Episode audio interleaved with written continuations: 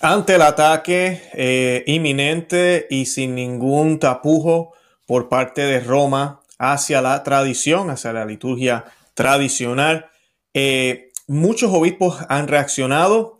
Eh, sorpresivamente hemos visto la gran mayoría de ellos no van a hacer cambios en sus diócesis um, y otros sí se han expresado hostilmente, de eso vamos a estar hablando hoy también. Ah, pero quiero compartir mayormente la reacción de cardenales, príncipes de la iglesia. Para los que no entienden, la iglesia católica es gobernada por cardenales, por el colegio de cardenales y los, obispos y, el papa. Eh, el papa sí tiene sumo, eh, tiene un poder sobre ellos y tiene una autoridad distinta, pero él no es el único que la gobierna y cada obispo es responsable, lo dice inclusive la ley canónica, de su área geográfica. Inclusive eh, el canon 84, que es uno que se está hablando mucho ahora, 87, eh, dice muy claramente que los obispos tienen toda la autoridad de, de, no seguir una norma si es necesario. Eh, por el bien de sus ovejas, ¿verdad? Por el bien de sus ovejas. El canon 87, disculpen, aquí lo estoy buscando, de los actos administrativos singulares. Y pues eh, bien importante eso del canon 87 porque muchos obispos lo están utilizando. Eh, obispo que me estás escuchando, tal vez es una opción, eh, pero no, no es necesario inclusive porque el motus propio del Papa Francisco deja en tus manos que puedas decidir. así que pues ahí es donde está el peligro porque sabemos que muchos de las personas que están o religiosos que están siendo promovidos a estos puestos importantes lamentablemente son de líneas modernistas no todos, pero esa es la agenda, así que se han infiltrado en la Iglesia Católica en estos últimos años. Y hoy yo voy a compartirle todas estas reacciones para que vean que no es Luis Román y dos o tres que estamos en contra de esto. Además de que, sí quiero aclarar, muchos me, me comentan, ay Luis, ustedes quieren la misa en latín, les encanta el latín, pero no lo entienden. El latín es lo de menos y no, esa no es la razón. Las dos misas son muy distintas. Una de las cosas más distintas de ambas misas, la reverencia. Eh, de por sí la rúbrica tradicional es muchísimo más reverente, pero son las oraciones. Yo he estado haciendo algunos programas en Conoce, Ama y Vive tu Fe, mi otro canal. Para los que no sabían, búsquenlo, Conoce, Ama y Vive tu Fe con Luis Román. Es el canal grande que tenemos, casi, eh, bueno, ya pasamos los 115 mil eh, suscriptores. Y pues en ese canal nosotros tenemos eh, un, video con el padre Michael Rodríguez y David Rodríguez, hablamos de eso, de la liturgia. Y voy a estar sacando otros nuevos videos esta semana y tenemos unos invitados espectaculares que vamos a estar hablando de la historia de la liturgia y cómo en el 70 hubo una, hubo una interrupción. Que la misa es válida, sí lo es. Que la iglesia tiene la autoridad para hacer eso, sí la tiene. Eso no significa que los que lo hicieron, los hombres que lo hicieron con la autoridad de la iglesia, que es perfecta, hicieron algo que estuvo bien. Y pues eso es lo que tenemos que evaluar, por sus frutos los conoceréis. Hemos visto los frutos de la misa nueva de los 70 para acá. Yo sé que muchos no saben que la misa es distinta y no es solo el latín, no es solo que el Padre se, se, hace la misa mirando a Dios y no al pueblo, no, eso, ojalá fuera eso nada más es distinta. Hay oraciones que se quitaron, oraciones que se añadieron que no son católicas. Hubo un comité de protestantes que ayudó en esa nueva misa. La misa tradicional, la que nosotros estamos defendiendo aquí, tiene 19 siglos. La misa nueva tiene 50. Eh, hay muchas cosas que se pueden perder si erradicamos completamente esta liturgia. Vamos a seguir perdiendo el catolicismo que tanto se ha perdido y tanto se ha extraviado. Eso no es secreto. Cualquiera que esté yendo a una parroquia Novusol lo sabe.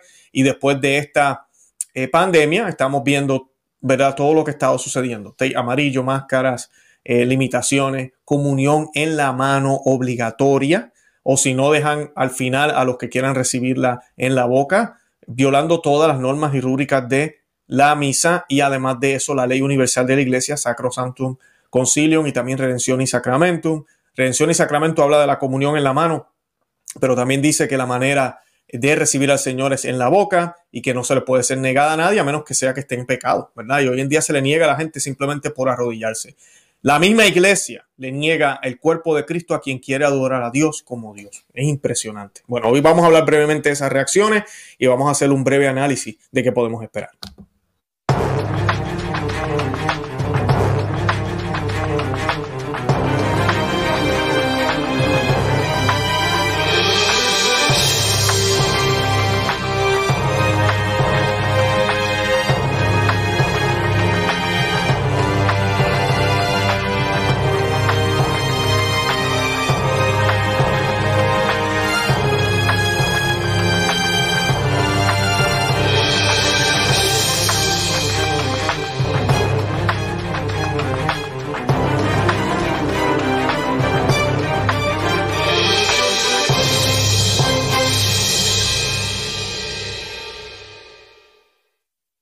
Bienvenidos a Perspectiva Católica con Luis Román y hoy vamos a estar hablando de el motus propio, eh, tradiciones custodes. Yo los invito a que vayan a Conoce, Ama y Vive tu Fe. Hemos hecho varios programas ya de ese tema eh, y también que vean el programa que hicimos aquí en Perspectiva Católica eh, hace unos días, hablando de la reacción del arzobispo Vígano, pero mayormente el programa se trata o habla de un artículo escrito por un profesor, excelente artículo, y habla de la historia de la liturgia y de qué poder tienen los papas y qué poder no tienen los papas para hacer.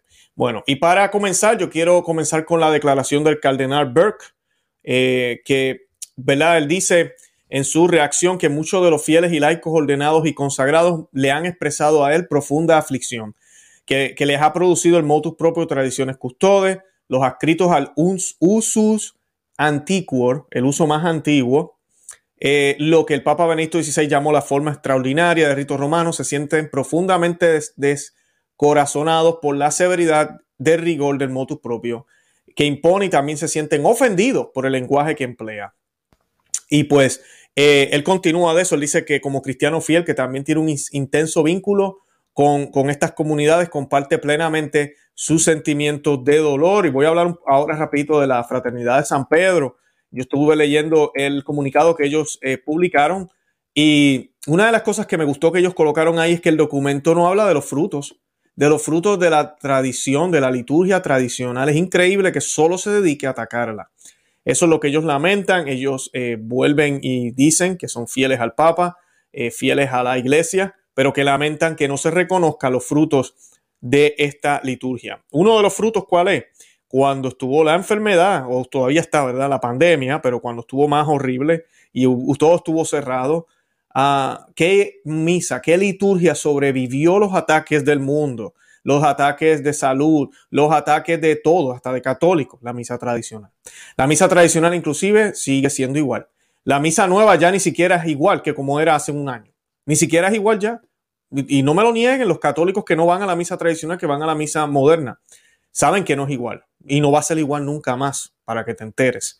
Entonces, eh, tú ves ahí como una enfermedad puede cambiar una liturgia que no fue inspirada por el Espíritu Santo. Es válida porque el Señor se hace presente porque sacerdote con la autoridad de Cristo y de su iglesia dice las palabras que tiene que decir, tiene la intención y el Señor se hace eh, visible. Pero la liturgia que tiene 19 siglos fue orgánicamente formándose, fue eh, eh, canonizada y regularizada por varios papas a, través de la historia hasta 1970 y luego se hace un comité y se escribe otra cosa. No es orgánico, se escribió algo nuevo, se impuso y se empezó a hacer. Y él explica aquí eh, brevemente, el primero dice que de manera preliminar, este es el cardenal Burke, cabe preguntarse por qué no se ha publicado todavía el texto latino oficial del motus propio, ¿verdad? En latín por lo que la Santa Sede promulgó el texto en versiones italianas e inglesas y posteriormente en traducciones alemanas y españolas. Dado que la versión inglesa se ha publicado como traducción, hay que suponer que el texto original está en italiano. Si tal es el caso, hay traducciones de textos significativos en la versión inglesa que no son coherentes con la versión italiana. Y él, está hablando de esto. Esto es importante. Acordémonos que el cardenal Burke es parte del tribunal de, eclesial, eh, ha, trabajado muchísimo con la ley de la iglesia. Él le presta mucho detalle al lenguaje que se utiliza. Dice que en el artículo 1 dice y en italiano única y se traduce al inglés como unique en lugar de only, que significa solamente. En el artículo 4, el importante verbo italiano de bono se traduce al inglés como should en lugar de must. Así que must y should son diferentes. Okay? Should es como que debería, must es que tiene. Y pues él pone eso ahí y le deja saber al mundo entero, algo tienen que hacer con esas traducciones, por eso es que siempre se publican en latín. Antes que nada es importante establecer en estas dos observaciones siguientes, el número 3 y número 4, la esencia de lo que contiene el motus propio. De la severidad del documento se desprende que el Papa Francisco emitió el motus propio para hacer frente a lo que percibe como un grave mal que amenaza la unidad de la Iglesia. Según el Santo Padre, quienes rinden culto según este uso, hacen una elección que rechaza a la iglesia y sus instituciones en nombre de los que la llaman la verdadera iglesia, una elección que contradice la comunión y alimenta la tendencia divisoria. contra la que el apóstol Pablo reaccionó tan enérgicamente. Continúa el, cardenal Burke. Claramente el Papa Francisco considera que el mal es tan grande que ha tomado medidas inmediatas, no informando a los obispos con antelación y ni siquiera previniendo la habitual vacatio legis, un periodo de tiempo entre la promulgación de una ley y su entrada en vigor. Eh, es más, la norma impone restricciones que marcan su eliminación definitiva. Por ejemplo, la provisión del uso de una iglesia parroquial para el culto, según eh, eh, el documento, y el establecimiento de determinados días para dichos cultos. En su carta a los obispos del mundo, el Papa indica dos principios que deben guiar a los obispos en la aplicación del motus propio. El primer principio es prever el bien de aquellos que está arraigado en la forma de la celebración anterior y necesitan volver a su debido tiempo al rito romano, promulgado por los papas Pablo VI y Juan Pablo II. Y el segundo principio es suspender la erección de nuevas parroquias personales ligadas al deseo y los deseos del sacerdote individualmente a la necesidad real del santo pueblo de Dios. Y eso sí que es alarmante. Primero que le dé eh, hasta el punto del obispo, que es el que tiene que sacar a estas, a estas parroquias básicamente y colocarlos en un lugar especial como que dice por pena hasta que se mueran y dejen de celebrarlo. Y la otra cosa que dice el Papa en este documento, que a mí me alarma también, es el hecho de que no se permitan nuevas comunidades. Y si el Espíritu Santo quiere nuevas comunidades, y si el Espíritu quiere nuevas comunidades, porque lo demostró en los últimos años, las comunidades tradicionales se han triplicado, los seminarios tradicionales tienen más seminaristas que los modernos, así que aquí el Espíritu Santo está hablando y no lo quiere escuchar el Santo Padre. Así de sencillo. Aparentemente la norma se dirige a corregir una aberración principalmente atribuible al deseo y a los deseos de algunos sacerdotes. A este respecto, respecto debo observar, dice el cardenal Burke, especialmente a la luz de mi servicio como obispo diocesano, que no fueron los sacerdotes quienes por sus propios deseos instalaron a los fieles a solicitar la forma extraordinaria de hecho, siempre estaré profundamente agradecido a los numerosos sacerdotes que a pesar de sus ya pesados compromisos, sirvieron generosamente a los fieles que legítimamente la pidieron, la solicitaron. Los fieles, estamos en una iglesia sinodal, ¿no? Pero parece que la voz de los tradicionales ya no se puede escuchar, pero la voz de los alemanes, la voz de los homosexuales, la voz de, los, de todos los que están, que quieren cambiar la iglesia completamente, esa sí se debe escuchar. Ambos principios no pueden dejar de lanzar el mensaje a los fieles devotos que sienten un profundo aprecio y vinculación por el encuentro con Cristo a través de la forma extraordinaria. Y esta es una de las partes que yo digo eh, que a mí me, da pena, y es que si es un medio para unir a la gente a Cristo, ¿cuál es el problema? ¿Por qué lo quieres prohibir? No estamos aquí para traer gentes al Señor, ¿no? Almas al Señor es lo que nos envía el, el Señor a hacer, ¿no? ¿De dónde viene la severa y revolucionaria acción del Santo Padre? El motus propio y la carta indican dos fuentes. Primero, los deseos expresados por el episcopado a través de una consulta detallada a los obispos, que es secreta, ahorita mismo nadie sabe. Continúo con las palabras del, del, del, cardenal, disculpen. Y las respuestas supuestamente revelan una situación que le preocupa y le entristece al Papa. En cuanto a las fuentes, hay que suponer que la situación que preocupa y entristece a Romano Pontífice, dice el cardenal Burke, existe de forma generalizada en la Iglesia, solo en algunos lugares dada la importancia atribuida a la consulta detallada o cuestionario y la gravedad del asunto que trataba, parece esencial que se hagan públicos los resultados de la consulta. Definitivamente, ahí hay una petición adicional del cardenal Burke, hagan públicos esos números, vamos a ver si realmente los obispos detestan esta liturgia y está dividiendo al mundo tanto, porque miren la reacción el motus propio. Si ese fuera el caso, la gran mayoría de los obispos estuviera haciendo eso y no lo están haciendo. Los de Costa Rica son unos morones, así lo estoy diciendo aquí claramente. Son, son unos enemigos de la iglesia. Primero se están poniendo todos juntos cuando este documento dice que cada obispo evalúe su región. Escúcheme bien los obispos de Costa Rica. Si usted está metido ahí, tal vez le hicieron bully, lo amenazaron, los grandes. No es como una congregación de obispos, el comité de obispos, la conferencia episcopal de obispos la que toma la decisión. Cada obispo en su región debe tomar la decisión. Así que si en Costa Rica hay algún obispo que lo está pensando y dice contra, yo no pude tomar mi decisión propia, la debes tomar, es la orden del Papa. Tómala y elige que estas misas se celebren si así tu comunidad lo desea. Estamos aquí para servir a la comunidad, acercarse al Señor. Bien importante eso. Y pues eh, el cardenal Burke continúa con otros puntos que son bastante, bastante extensos, pero para mí esos son uno de los más importantes. Y él, y él habla también de cómo si hay individuos, incluso ciertos grupos, que abrazan, que abrazan posiciones radicales, porque eso supuestamente es el. Ahora todos los que van a la misa tradicional somos unos sedebecantes. eh, como es el caso también en otros sectores de la vida de la iglesia, dice el cardenal Burke, pero no son de ninguna manera característicos del mayor y siempre creciente número de fieles. Y eso él lo aclara ahí y, él explica de que no se deben tomar decisiones de esa manera, al contrario. Y el problema con este documento es que supuestamente quiere la unidad y lo que hace es que pone de su, eh, quita la unidad, la quita horriblemente. Tú no puedes generalizar, las generalizaciones son malas. Uno nunca generaliza. Tú no puedes decir todos los tradicionales, yo no puedo decir todos los modernistas tampoco. Eh, eh, bueno, los modernistas es distinto, pero todos los que van a la misa nueva, porque hay gente que por ignorancia no saben, hay gente que honestamente lo hace de corazón y van y viven su fe como debe ser. No es fácil vivirla ahí cuando tienes una mujer casi en bikini al frente, pero, pero mira, tratan de hacer lo que pueden hacer.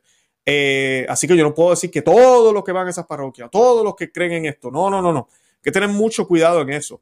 Eh, y eso es lo que el Papa está haciendo aquí. Y lamentablemente da, da mucha pena el que generalice a un grupo completamente por unos pocos. Eh, y sí, definitivamente esos problemas hay que, hay que atenderlos.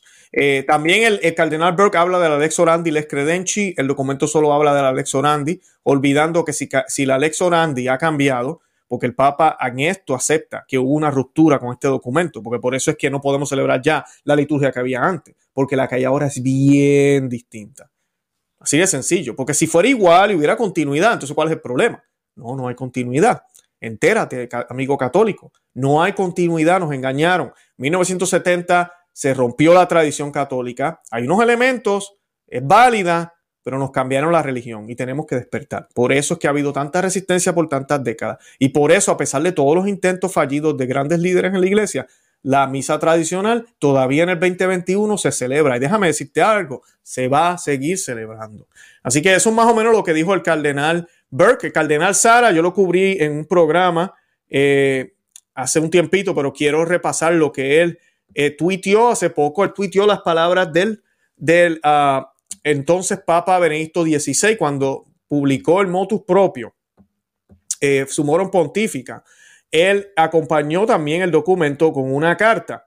Y en esa carta él escribió lo siguiente, dice, lo que para la generación, esto es el Papa Benedicto XVI, 7 de julio del 2007, publicado por el Cardenal Sara este año, los otros días, 2021, como respuesta al, al Papa Francisco. Y dice, lo que para las generaciones anteriores era sagrado, también para nosotros permanece sagrado. Y hace sentido. Sagrado y grande, y no puede ser improvisado improvisamente, totalmente prohibido o incluso perjudicial. No puede ser, no tiene lógica. Si, si yo si yo como católico digo que la fe católica siempre ha sido la misma, pero de momento digo, pero esa parte ya es perjudicial ahora. Pero eso fue lo que hizo Juan Bosco, eso fue lo que hicieron los grandes santos, inclusive Padre Pío, que mucha gente, hay siempre debate con eso, Padre Pío nunca hizo la misa nueva. A él lo obligaron a hacerla mirando al pueblo, ya estaba en la reforma y hay muchas, muchas, eh, eh, ¿cómo se dice? Eh, documentación de que la opinión de él no era muy buena referente al Concilio Vaticano II. Eso es muy obvio. Y él, a él lo obligaron a hacerla de frente, él la hacía de frente, pero nunca hizo la misa nueva, hizo la siempre su misa tradicional. Eh, a él también se le dio una, que si no me equivoco, creo que a él se le dio una dispensa. Yo sé que a otros santos como eh, José María Escriba también se le dio una dispensa que, no, mm, para que siguieran haciendo la misa tradicional. todos esos santos hicieron esa misa. Entonces ahora es perjudicial. Entonces, ¿cómo que, ¿por qué es perjudicial ahora y antes no lo fue? Pues porque lo que queremos creer ahora no coincide con lo que se creía antes.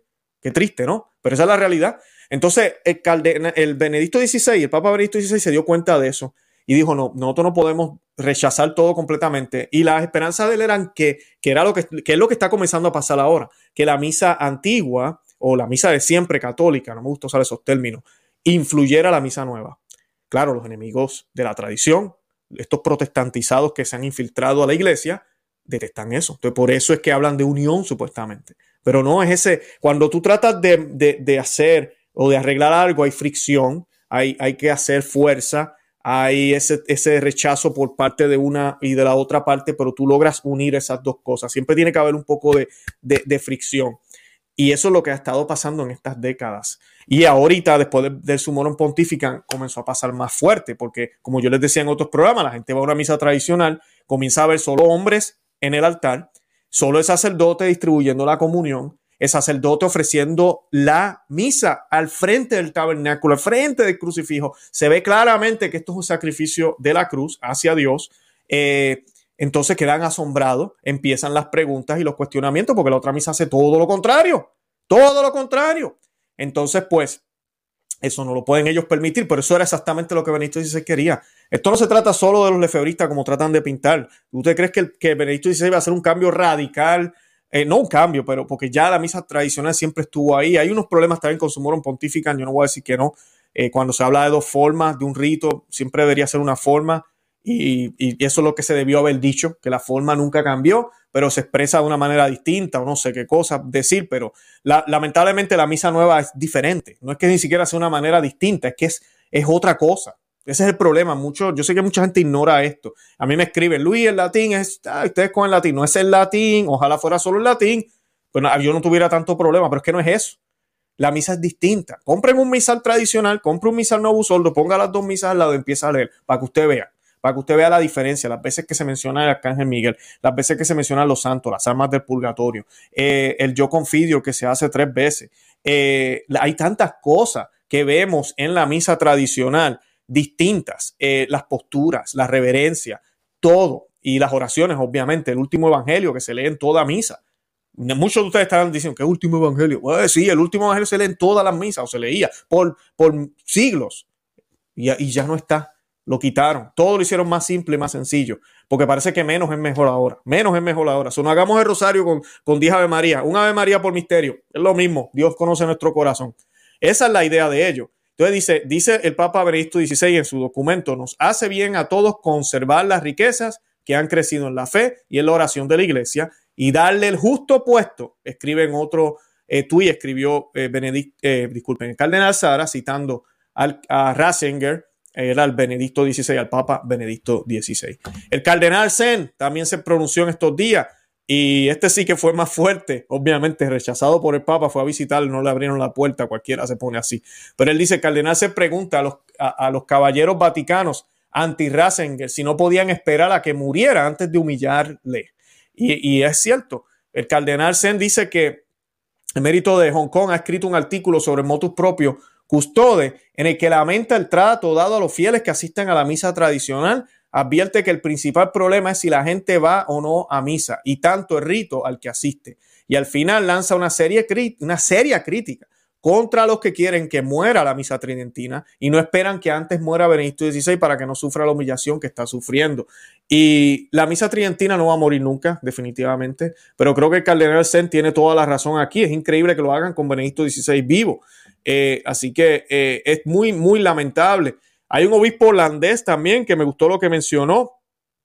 Él dice, la liturgia no es un juguete de, los papas, es patrimonio de la iglesia. Y esto es lo que hablamos en el programa que hicimos con el, padre Michael Rodríguez y, su hermano David Rodríguez, teólogo. Nosotros hicimos un programa en Conoce, Ama y Vive tu Fe, los invito a que lo vean. Pero esto estábamos hablando, el Papa no tiene autoridad para esto. Y algunos me escribían, sí, tiene autoridad para el Papa puede salvaguardar, mirar, hacer normas alrededor del rito, asegurarse que se llevan a cabo, pero el Papa no puede venir mañana y decir, vamos ahora a añadir una oración de la Pachamama en la misa. Y la añaden y se acabó. O vamos a cambiar tal cosa. No, no lo puede hacer. Y en el 1970 eso es exactamente lo que pasó. Y ahora el Papa Francisco, supuestamente, en nombre de la tradición, quita lo más viejo y se une a lo más nuevo. Entonces, e, esto no se puede hacer. Por eso es que la misa tradicional siempre se quedó Benedicto XVI dijo una verdad, nunca fue abrogada, nunca fue prohibida. Juan Pablo II la permitió a través de Ecclesia Dei, luego del Concilio Vaticano II, y, mismo hasta Pablo VI eh, eh, dejó, dio dispensas. Lamentablemente, con él empezó el problema, pero bueno, antes de eso, pero más, más radical con él. Y pues, no, no podemos, eh, hay que reconocer que, que si queremos hacer algo nuevo, pues ese es nuestro problema, pero no podemos cambiar la religión no la podemos cambiar. Y ese es el intento que ahora quieren hacer. Ahora no es cuestión de que vamos a hacer algo diferente. Sí, sí, ahí está la tradicional, pero vamos a hacer algo distinto nosotros. No, ahora quita eso ya. Y vamos a, vamos a con lo que tiene 50 años apenas. Nacido en una época que ustedes saben, los 60, horrible. Pero ese, e, el obispo habla muy claro sobre eso y dice de que no, de que los, uh, los papas no tienen autoridad para hacer eso. Y definitivamente muy muy, muy de acuerdo. Él dice, el Papa Francisco promueve la sinodalidad, todos deben poder hablar, todos deben ser escuchados. Este no fue el caso de su motus propio, Tradiciones Custodes, publicado recientemente. Eh, un ocase que debe poner fin de inmediato a la misa tradicional en latín. Al hacerlo, Francisco hace una enmienda a la totalidad de su morón pontífico, el motus propio del Papa Benedicto XVI, que liberó la celebración de la antigua misa. El hecho de que Francisco imponga su poder sin consulta alguna indica que está perdiendo autoridad. Ya era evidente antes, cuando la conferencia episcopal alemana ignoró el parecer del Papa sobre el camino sinodal. Eh, y es muy cierto, me alegro que se los restregue en la cara porque estamos esperando por ti, Papa Francisco, Papa fuerte y rígido, uh, you know, como fuiste con tradiciones custodes, vamos, di algo sobre los alemanes. Que, que, mira, si se tienen que separar, que se separen, que se tienen que separar, no están viviendo el catolicismo. Pero no vamos a irnos con los tradicionalistas. Eh, qué cobardía, de verdad que sí. Otro tanto ocurrió en Estados Unidos cuando el Papa Francisco pidió a la conferencia episcopal, miren esto, que no preparara un documento sobre la coherencia eucarística, porque lo hizo. Lo hizo. El Papa debe de haber pensado que mejor no hacer más recomendaciones, sino publicar una orden justo para tratar la misa tradicional. El lenguaje empleado parece una declaración de guerra. Todo papa desde Pablo VI siempre ha dejado espacios abiertos a la antigua misa, que es lo que estaba hablando yo ahora. Se hicieron cambios, pero menores, como por ejemplo los indultos en 1984 y 89 por Juan Pablo II.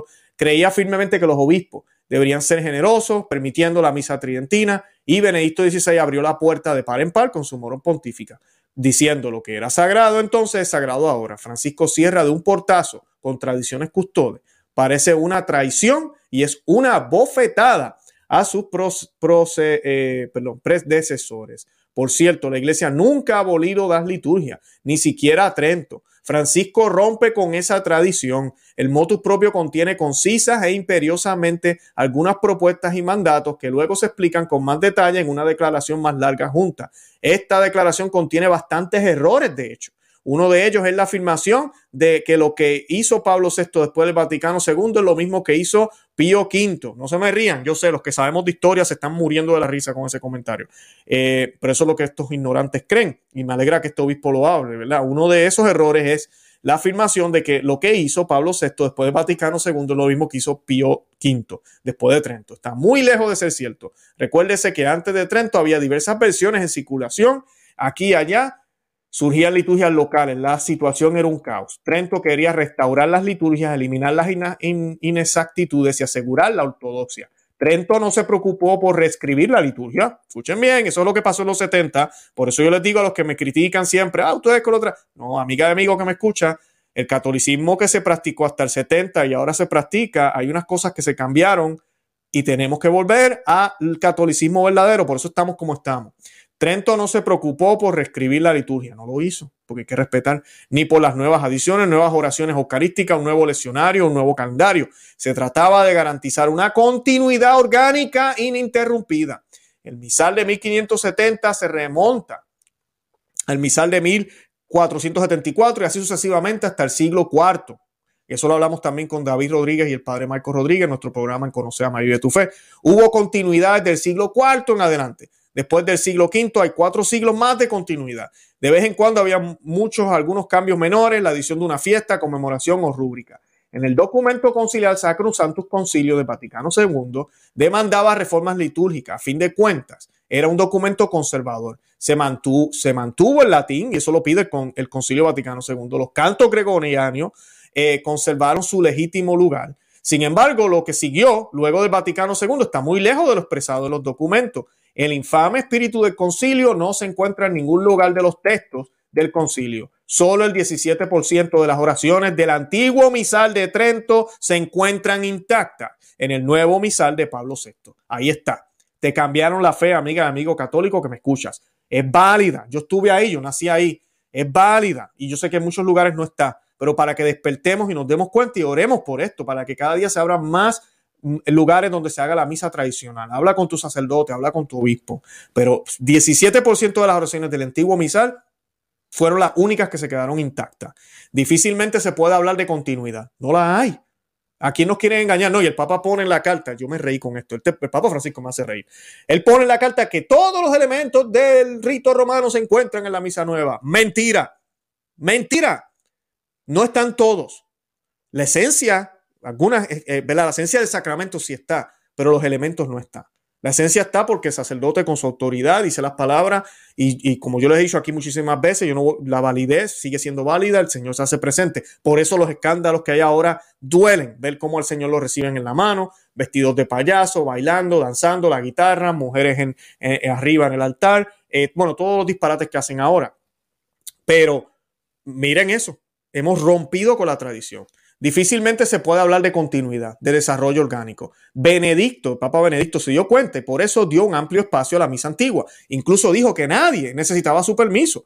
Lo que era sagrado entonces sigue siendo sagrado ahora. El Papa Francisco pretende ahora que su motus propio corresponde a un desarrollo orgánico de la Iglesia, lo que contradice totalmente la realidad al hacer prácticamente imposible la misa en latín, acaba rompiendo con la antigua tradición litúrgica de la Iglesia Católica Romana. La liturgia no es un juguete de los papas, es patrimonio de la Iglesia. La misa antigua no se trata de nostalgia o gusto. El papa debe ser el guardián de la tradición y este no lo es. El papa es un jardinero, no un fabricante. El derecho canónico no es meramente cuestión de derecho positivo, también existe la ley natural y la ley divina y además existe la tradición con T mayúscula, que no puede simplemente dejarse de lado. Lo que el Papa Francisco está haciendo aquí no tiene nada que ver con la evangelización y menos aún con la misericordia. Es más, como una ideología.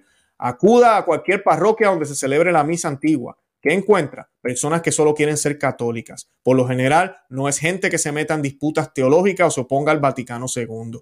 Aman la misa en latín por su carácter sagrado, su trascendencia, su centrarse en la salvación de las almas, la dignidad de la liturgia. Uno encuentra familias numerosas, la gente se siente bienvenida, solo se celebra en un pequeño número de lugares. ¿Por qué el Papa quiere negárselo a la gente? Vuelvo a lo que dije antes, es ideología, es el Vaticano II, incluida su aplicación con todas sus aberraciones o nada.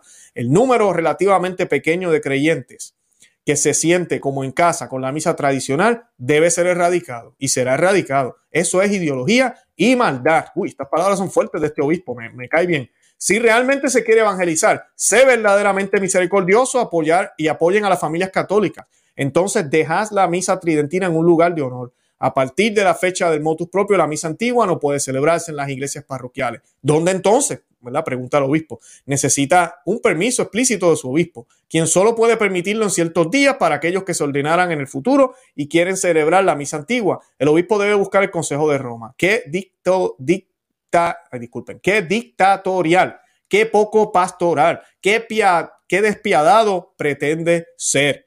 Son palabras fuertes que se dirigen al obispo de Roma. Francisco, en el artículo 1, continúa este obispo, de su motus propio llama al novus ordo la actual misa, la expresión única de la lex orandi del rito romano. Por tanto, ya no distingue entre la forma ordinaria y la forma extraordinaria. Siempre se ha dicho que ambas son expresiones de la lex orandi, no solo el novus ordo. Una vez más, la misa antigua nunca fue abolida. Nunca oí a Bergoglio quejarse de los abusos litúrgicos que se dan aquí y allá en innumerables parroquias, algunos hasta hechos por él. Él puso una matera en Roma Aquí estoy yo hablando. Él puso una matera en Roma para la Pachamama. No nos olvidemos de eso. Y han habido otras cosas que han pasado ante los ojos de él. Eh, continúo con las palabras del obispo. En las parroquias todo es posible, excepto la misa tridentina. es verdad, todo es posible excepto la misa tridentina. Tiene toda la razón este obispo. Todas las almas se lanzan a la palestra para erradicar la misa antigua. ¿Por qué? Por el amor de Dios. ¿Por qué? ¿Qué, obsesión mueve a Francisco a querer exterminar ese pequeño grupo de tradicionalistas? El Papa debería ser el guardián de la tradición, no el carcelero de la tradición. Mientras que Amor y Leticia se destacó en la vaguedad, Tradiciones Custodes, una declaración de guerra perfectamente clara. Sospecho que Francisco se está pegando un tiro en el pie con este motus propio. Para la sociedad de San Pío X será una buena noticia. Nunca habrán podido adivinar lo, en, lo que en deuda es que estarían con el Papa Francisco. Y esas son las palabras de este obispo holandés, que Dios lo bendiga. Eh, y de verdad que eh, admiro lo que, lo que él dice, se llama Mutsaert, Mutsaert, el obispo Mutsaert, eh, obispo holandés, y sí, excelente, tiene toda la razón, la liturgia no es un juguete de los papas. Y el cardenal Müller, para ir terminando, la clara intención es condenar la forma extraordinaria a la extinción a largo plazo. Ya yo hablé de las medidas al principio del programa, los que están entrando ahorita, y él habla exactamente lo mismo que acabo de leer del, obispo holandés, el Papa Francisco no sabe de historia, eh, comparándose con Pío V, que Pablo, eh, Pío, eh, Papa Pablo VI, por favor, es disparate. Nosotros les invito a que vean el programa que hicimos con el padre Michael Rodríguez y el hermano David Rodríguez en nuestro programa Conoce, Ama y Vive tu Fe en el otro canal para que vean por qué esto está completamente errado. Posiblemente vamos a tener que hacer una segunda parte porque una hora no da para hablar de los disparates que Francisco dice en este motus propio y en la carta que lo acompaña. Y también vamos a tener un programa muy pronto en Conoce, Ama y Vive tu Fe donde vamos a estar hablando la historia de la liturgia. Y se van a sorprender cómo la misa nueva dejó de ser católica dejó de ser católica. El sacramento está ahí, no me tomen a mal. El sacramento está ahí, pero la misa no es católica. Por eso la gente no cree en la presencia real de, la Eucaristía, no creen en el purgatorio, no creen en el infierno, porque es que hay muchas cosas que se pierden ahí. Lex orandi y lex credenci. David Rodríguez decía en el programa que si creemos en un Dios trino, entonces la lex orandi debe manifestar un Dios trino. No puede manifestar solo a Jesús. Aunque digamos que creemos en un Dios trino, si solo manifiesta Jesús, la lex credenci, entonces va a ser solo Jesús. Tiene que ser un Dios trino, lex orandi, lex credenci. Hay una relación ahí y eso se ha perdido, los modernistas no lo entienden. Y el cardenal Müller lo dice claramente, esto es una sentencia de muerte para la misa tradicional. Así que estamos viviendo tiempos extraordinarios. Definitivamente el Papa Francisco no es el guardián de la doctrina católica. Eh, los papas de por sí se supone que lo único que hacen es eso, es salvaguardar la fe como se le fue entregada a nosotros, como le fue entregada a ellos. Ese es el trabajo del papa, no es crear nuevas eh, eh, costumbres ni cambiar las cosas, como muchos piensan que Porque si así fuera, entonces la Iglesia Católica no tuviera dos mil años, ya hubiese cambiado cada rato con cada papa. Y ese no es el trabajo del papa. Yo lo he dicho muchísimas veces, sigamos orando por este pontificado, por este papa, por Papa Francisco, pero yo sé que va a venir un Papa Santo, va a venir un concilio y por el mismo Papa, ¿verdad? Porque si hemos caído por este problema por el papado, por papas que han dejado que sucedan cosas y papas que hicieron cosas que no deben ser recientemente, las últimas décadas, eh, un, por un papa vamos a salir de este problema. Así va a ser. Y así que no perdamos la fe en el papado, sino ¿verdad? dejamos de ser católicos. Tenemos que estar en comunión con Roma. Somos católicos, pero tenemos que usar la cabeza. Tenemos que usar la cabeza y respetar la tradición. La tradición, la palabra de Dios, el magisterio está por encima del Papa. ¿Me escucharon bien? El Papa no es el magisterio de la iglesia. Es la iglesia católica, ya tiene sus enseñanzas, ya están ahí escritas. Ya no pueden inventar más nada. Ahora, si usted no conoce esas enseñanzas y piensa que la obediencia, tengo que seguir al Papa como si fuera un zombie, pues entonces ya va a caer en todos esos errores. Así que pedamos al Señor que nos ilumine, que abramos los ojos y que nos demos cuenta de que de que estamos en problemas ahorita mismo, pero siempre hay esperanza. Y por favor, busquen lugares tradicionales. Siempre les comparto el enlace. Suscríbanse aquí al canal a Perspectiva Católica con Luis Román. asegúrense que le dan a la campanita. Lo mismo en Conoce, Ama, Vive tu Fe. Y también búsquenos por Conoce, Ama, Vive tu Fe en todos los medios sociales. De verdad que los amo el amor de Cristo y Santa María, ora pro nobis.